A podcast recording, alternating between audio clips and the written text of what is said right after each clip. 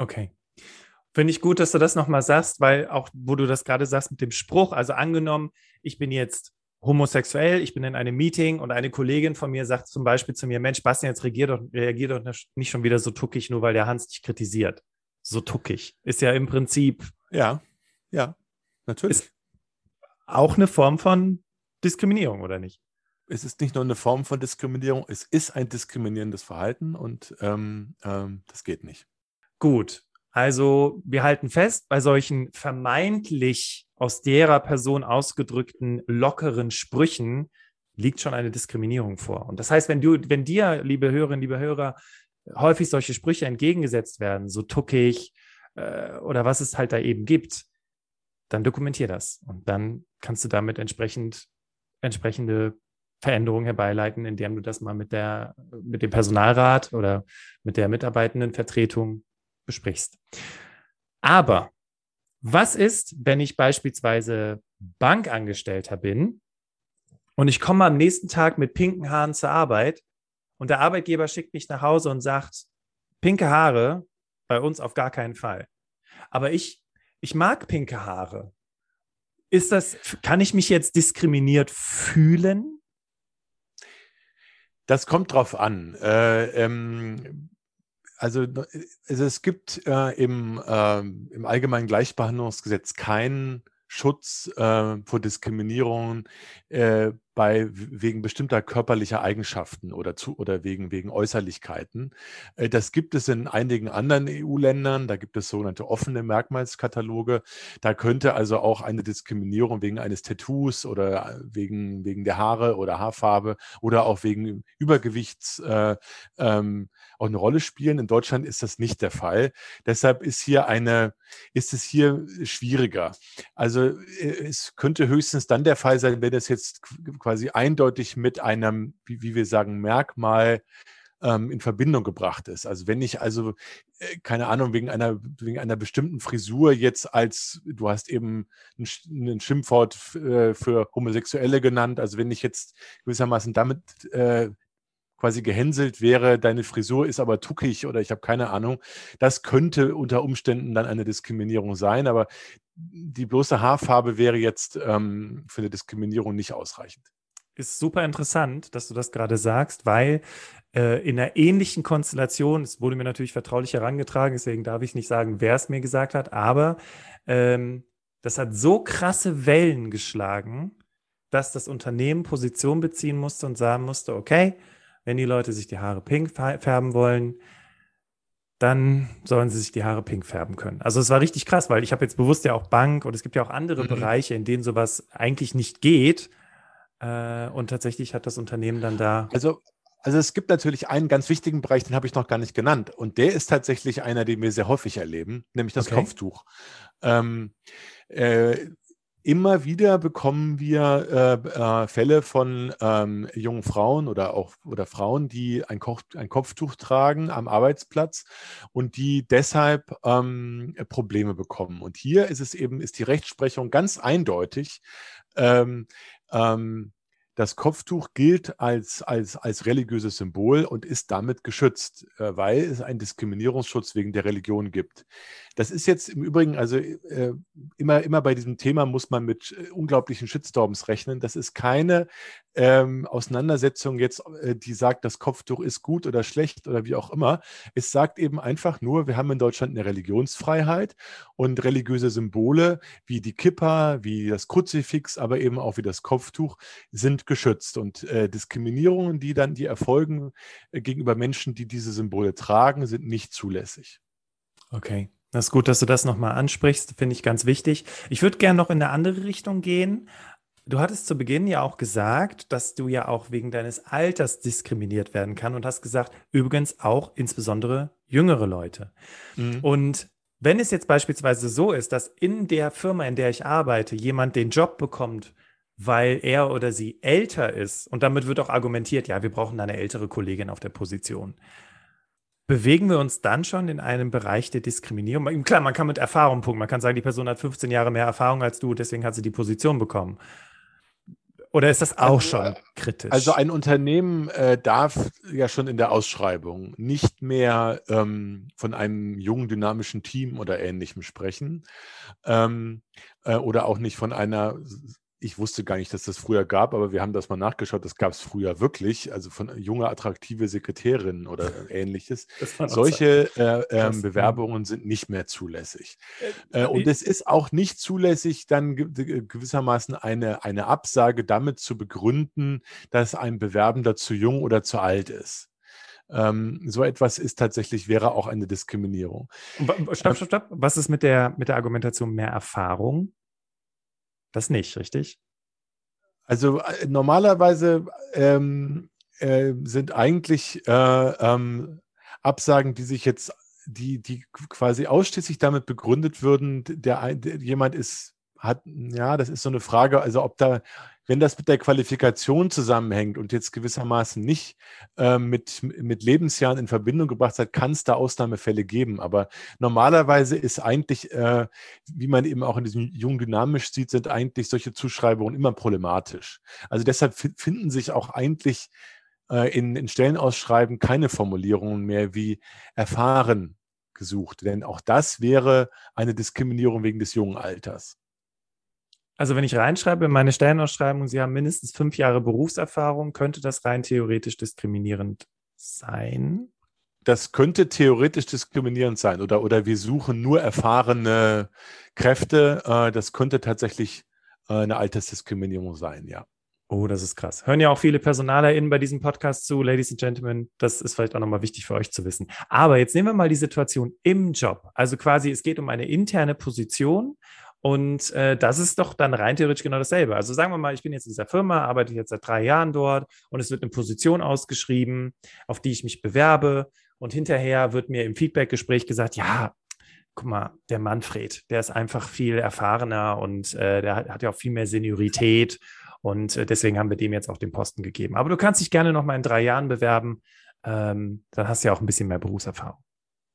Ja, also das ist, das ist auf jeden Fall nicht zulässig. Also äh, Seniorität kann nie ein, äh, also bloße Seniorität kann nie ein, ein Grund für äh, höheres Gehalt, mehr Urlaubstage, da gibt es auch entsprechende Rechtsprechung übrigens zu ähm, ähm, oder andere Bevorzugungen im Job sein. Denn, denn solche Bevorzugungen führen ja dann im Endeffekt zu Benachteiligungen anderer. Absolut. Und weißt du, aus dem nächsten Umkreis meines, meiner Bekannten ist genau das passiert. Es wurden immer nur die Leute befördert, die lange da waren. Also jemand, der neu war, ambitioniert, vielleicht ein, zwei Jahre dort gearbeitet hat, niemals die Chance bekommen, befördert zu werden. Ist ein sehr renommiertes Unternehmen, werde ich aber nicht sagen, wer es ist, sonst gibt es mhm. Ärger. Ähm, und die Argumentation war, ähm, es werden diejenigen befördert, die halt schon länger da sind. Und ich glaube, viele Menschen, die hier gerade zuhören, für die ist das gar nichts Neues. Die sagen, ja, ja, klar, das passiert mir regelmäßig, dass ich abgelehnt werde, weil ich noch nicht genug Erfahrung habe oder nicht genug Seniorität besitze. Ja, aber hier, also hier bin ich dann mal gespannt, wie ein Arbeitgebender dann, also der so etwas dann auch kommuniziert, wie der dann, äh, so sollte es tatsächlich mal ähm, vor Gericht landen, hier eigentlich das, das vor Gericht durchargumentieren will, weil ähm, das kann niemals der ausschlaggebende Grund sein, denn hier muss die, die fachliche Eignung und die Qualifikation immer im Vordergrund stehen bei so einer Entscheidung. Ähm, das gilt übrigens auch bei Fortbildungen, ähm, da hören wir das auch immer wieder äh, als Argument, ja, ähm, nee, wir haben jetzt die Fortbildung dem gegeben, weil der, der andere ist ja oder die andere ist ja erst seit kurzem im, im Unternehmen. Äh, die hat es jetzt noch gar nicht verdient. Ähm, so, solche Argumentationen ähm, äh, sind diskriminierend und äh, ähm, dürften auch nicht gerichtsfest sein. Okay. Vielleicht noch ein Beispiel, vielleicht kennen Leute das eh nicht. Ich glaube, es läuft auch schon wieder auf eine Diskriminierung heraus. Eigentlich ist es 100% offensichtlich, aber die Person, mit der ich damals darüber gesprochen habe, die wollte nichts tun. Und das war richtig krass. Ähm, und zwar durften nur diejenigen drei Wochen Urlaub am Stück nehmen, die Kinder haben. Alle, die keine Kinder haben, dürfen nur zwei Wochen Urlaub nehmen. Das ist äh, sicherlich ungeschickt ähm, vom Arbeitgebenden. Ähm, äh, hier, hier wäre es zu prüfen, ob, äh, ob hier gelegentlich, äh, also ob es hier zu einer mittelbaren Diskriminierung kommt. Ähm, ähm, nun müsste man sich dann hier das Merkmal genauer anschauen. Also welche Diskriminierung ist das dann? Weil, weil es gibt jetzt keine Diskriminierung ähm, wegen äh, wegen der Elternschaft, ähm, sondern es gibt nur Diskriminierung wegen des Geschlechts. Ähm, das, ist, das ist jetzt ein bisschen komplizierter Fall. Also da okay. ähm, müsste man, das müsste man im Zweifel wirklich rechtlich mal genau erklären lassen. Äh, Kenne ich auch keine Rechtsprechung zu, ehrlich gesagt. Ist aber auch total spannend, Sebastian, dass du das sagst, weil es gibt Unternehmen, die geben beispielsweise Mitarbeitenden äh, einen Bonus, wenn sie weniger krank gewesen sind im Jahr oder ähm, man darf seine kompletten Urlaubstage nehmen, wenn man weniger als x Tage krank war. Und das hat ja alles nichts mit den Aspekten zu tun, über die wir gerade gesprochen haben, Alter, Herkunft etc.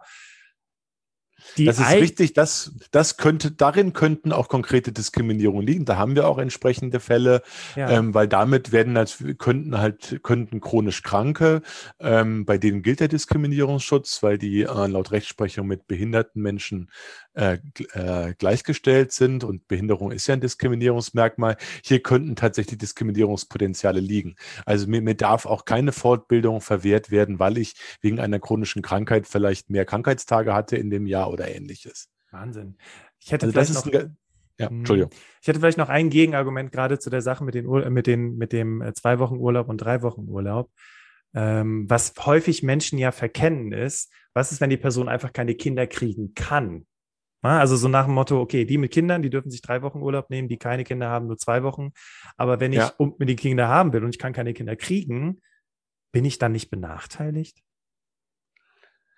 Ähm, ja, allerdings, ähm, äh, äh, wie gesagt, es gibt kein, kein Diskriminierungsmerkmal Elternschaft. Eben. Also wir, Eben. wir sind tatsächlich, tatsächlich, das ist ein sehr aktuelles Thema, weil es, ähm, es gibt äh, eine ganz neue EU-Richtlinie, die sogenannte Caregiver-Richtlinie, die sagt, dass äh, Menschen, die ähm, äh, quasi für andere sorgen, also ob das jetzt für eine Familie ist, aber auch ähm, pflegend tätig sind, äh, die müssen ähm, im Arbeitsrecht eigentlich stärker geschützt werden. Und äh, aus unserer Sicht äh, wäre es sinnvoll, wenn, wenn man auch in Deutschland ein Diskriminierungsmerkmal ähm, Elternschaft beziehungsweise Pflege, also für Menschen, die andere Menschen pflegen, einführen würde. Denn das könnte tatsächlich Diskriminierung, so wie du diese äh, eben geschildert hast, äh, ähm, besser handhabbar machen für, ja. für Beschäftigte. Ja, auf jeden Fall. Also ich denke auch an Väter und Mütter, die in Teilzeit arbeiten, wo die Meetings auf den Nachmittag gesetzt werden, damit sie nicht dabei sind. Ja, ähm, also das ist, das ist bei, bei Müttern interessanterweise gar nicht so das Problem, denn die okay. können immer also äh, äh, Mutterschaft lässt sich über das, äh, das klingt jetzt ein bisschen absurd und ist, äh, ähm, aber das ist eben einfach die Rechtsprechung, äh, die, die sagt, dass ähm, äh, wenn ich gewissermaßen als Mutter in, äh, wegen meines Kindes jetzt hier Diskriminierung erlebe, das ist, das ist eine, eine sogenannte mittelbare Diskriminierung wegen des Geschlechts, die, weil, weil das häufig Diskriminierungen sind, die äh, auch mit der Schwangerschaft zu tun haben oder unmittelbar äh, in, in der Folge. Väter äh, können sich hierauf allerdings nicht beziehen ähm, oder eben auch nicht, also, also Mütter, wo vielleicht die Kinder schon ein bisschen größer sind. Und genau hier würde eben das greifen, was ich eben beschrieben habe. Es ist gut, dass du das nochmal sagst, weil im Grunde genommen, also das ist quasi eine mittelbare Diskriminierung, wenn ich ganz klar feststelle, dass aufgrund, ich, weil ich Mutter bin, weil ich in Teilzeit arbeite, wegen weil ich mich um meine Kinder kümmere. Äh, genau. Ganz offensichtlich. Also dieser, dieses Wort mittelbar bedeutet eigentlich nichts anderes als, also ich habe eine, eine scheinbar neutrale Regelung. Also ich habe quasi Meetings, die finden immer um 16.30 Uhr statt. Das ist schon immer so gewesen in unserem Betrieb. Und das ist, wer, wer kann denn da was dagegen haben? Und äh, wenn aber so eine scheinbar neutrale Regelung dazu führt, dass ich gewissermaßen wegen meiner Mutterschaft diskriminiert werde, weil ich immer um die Zeit eigentlich mein Kind von der Kita abholen muss, dann kann, dann kann hier auch eine tatsächlich Diskriminierung vorliegen. Das ist gut zu wissen. Ich finde es gut, Sebastian, dass wir jetzt ganz viele Fälle von Diskriminierungsvarianten durchgesprochen haben. Und was ich auch sehr wichtig fand, war, dass diese Beispiele, über die wir gesprochen haben, die kommen ja tagtäglich im, in, in Unternehmen vor und gleichzeitig auch wieder nicht. Und was ich sehr schön finde, ist, dass dieses, wenn Unternehmen ihr Logo jetzt in Regenbogenfarben einfärben, dass es halt eben kein Rainbow-Washing ist, sondern dass bei vielen Unternehmen wirklich auch was dahinter steckt. Klar, das ist, ähm, äh, glaube ich, auch, das kann, kann, man auch nicht unterschätzen. Dass, äh, ähm, äh, also wir halten es auch für sehr wichtig, dass das Unternehmen eben auch äh, es als Wert erkennen, wenn sie die, die Vielfalt in der Gesellschaft eben auch in der Belegschaft abbilden. Ja, sehr gut.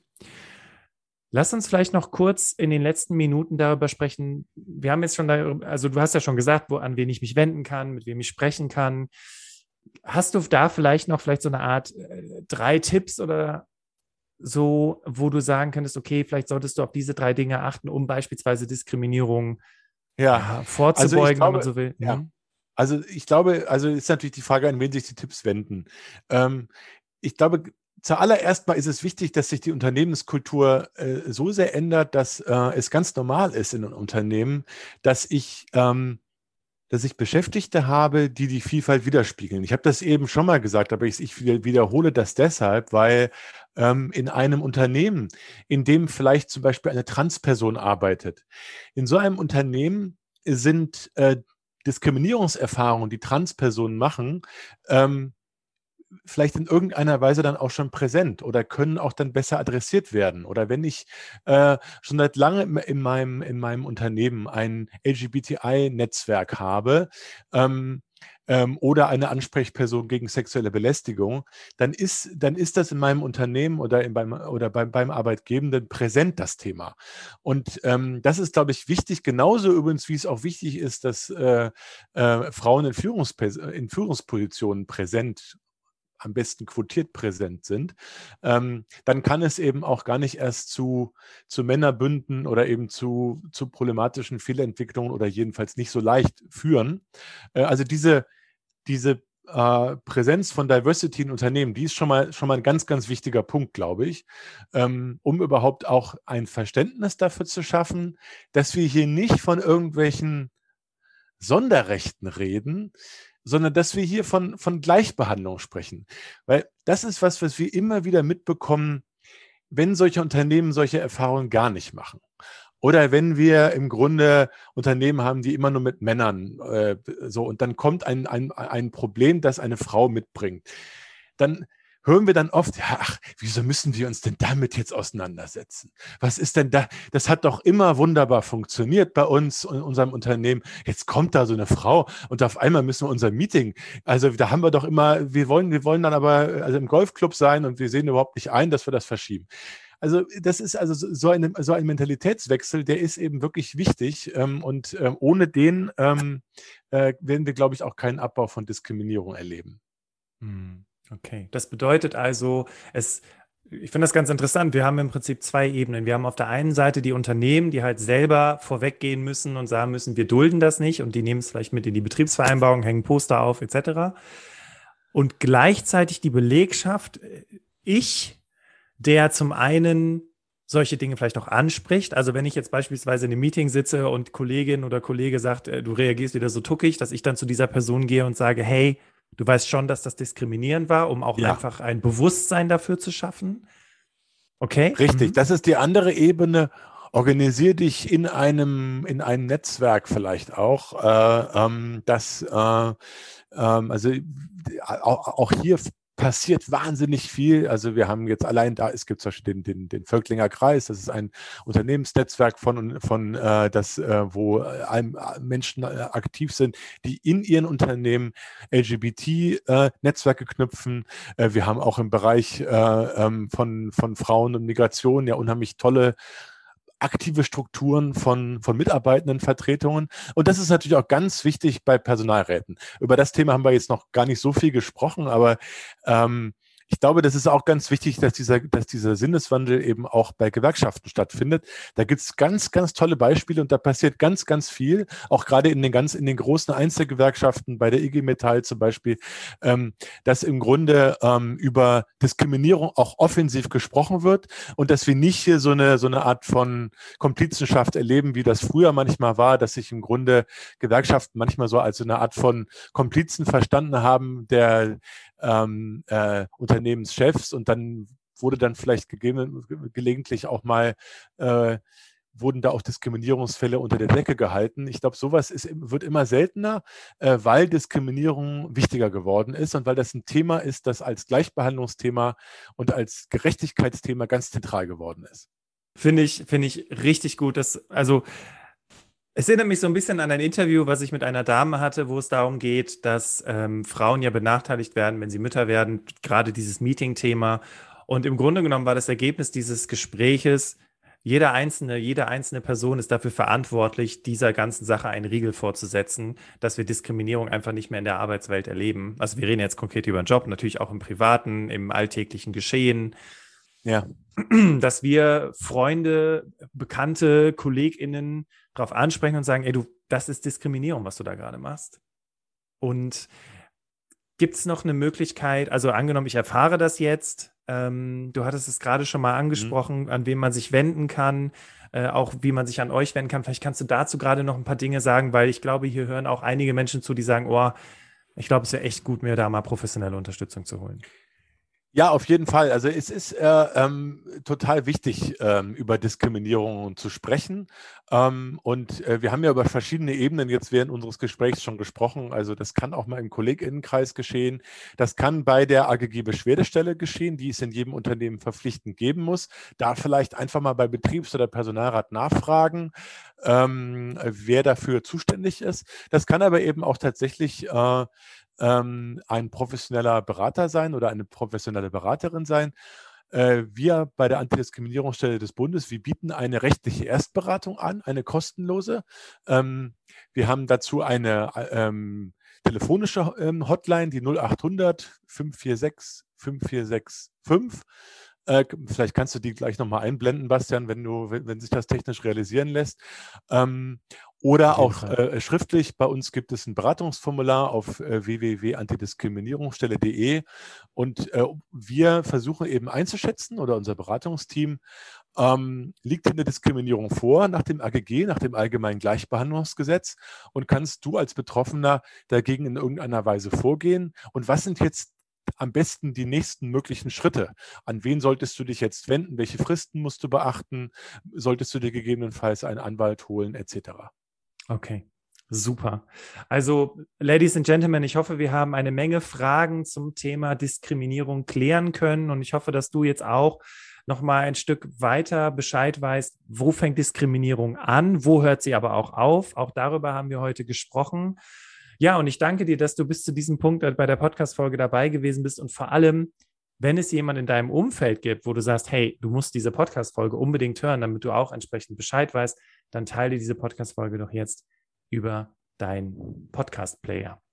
Lieber Sebastian, äh, Dankeschön für, für all dieses Wissen und diese ganzen Beispiele und Hinweise und Tipps, die du heute mit uns geteilt hast. Danke. Gerne, lieber Namensvetter. ja, und Ladies and Gentlemen, ihr kennt es schon im Berufsoptimierer Podcast. Der äh, Sebastian macht sich gerade bereit für seine epischen Worte. Und ich verabschiede mich an dieser Stelle, sage Dankeschön, Dankeschön, dass du dir zugehört hast und dich mit dem Thema auseinandersetzen möchtest. Und bitteschön, Sebastian. Ja, Bastian hat mir ja schon gesagt, ich habe hier noch die Gelegenheit zu einem Schlusswort. Äh, ähm, ich, ich, würde eigentlich das Schlusswort am liebsten äh, ähm, an euch alle, liebe Zuhörerinnen und Zuhörer, geben.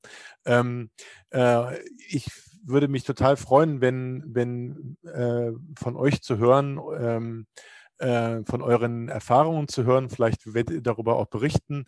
Äh, sprecht darüber. Ähm, das ist mein ganz dringender Appell. Ähm, Diskriminierung nicht ertragen, nicht, nicht hinnehmen, nicht, nicht runterschlucken, sondern offen darüber sprechen, es thematisieren, dann können wir auch was verändern. Vielen Dank.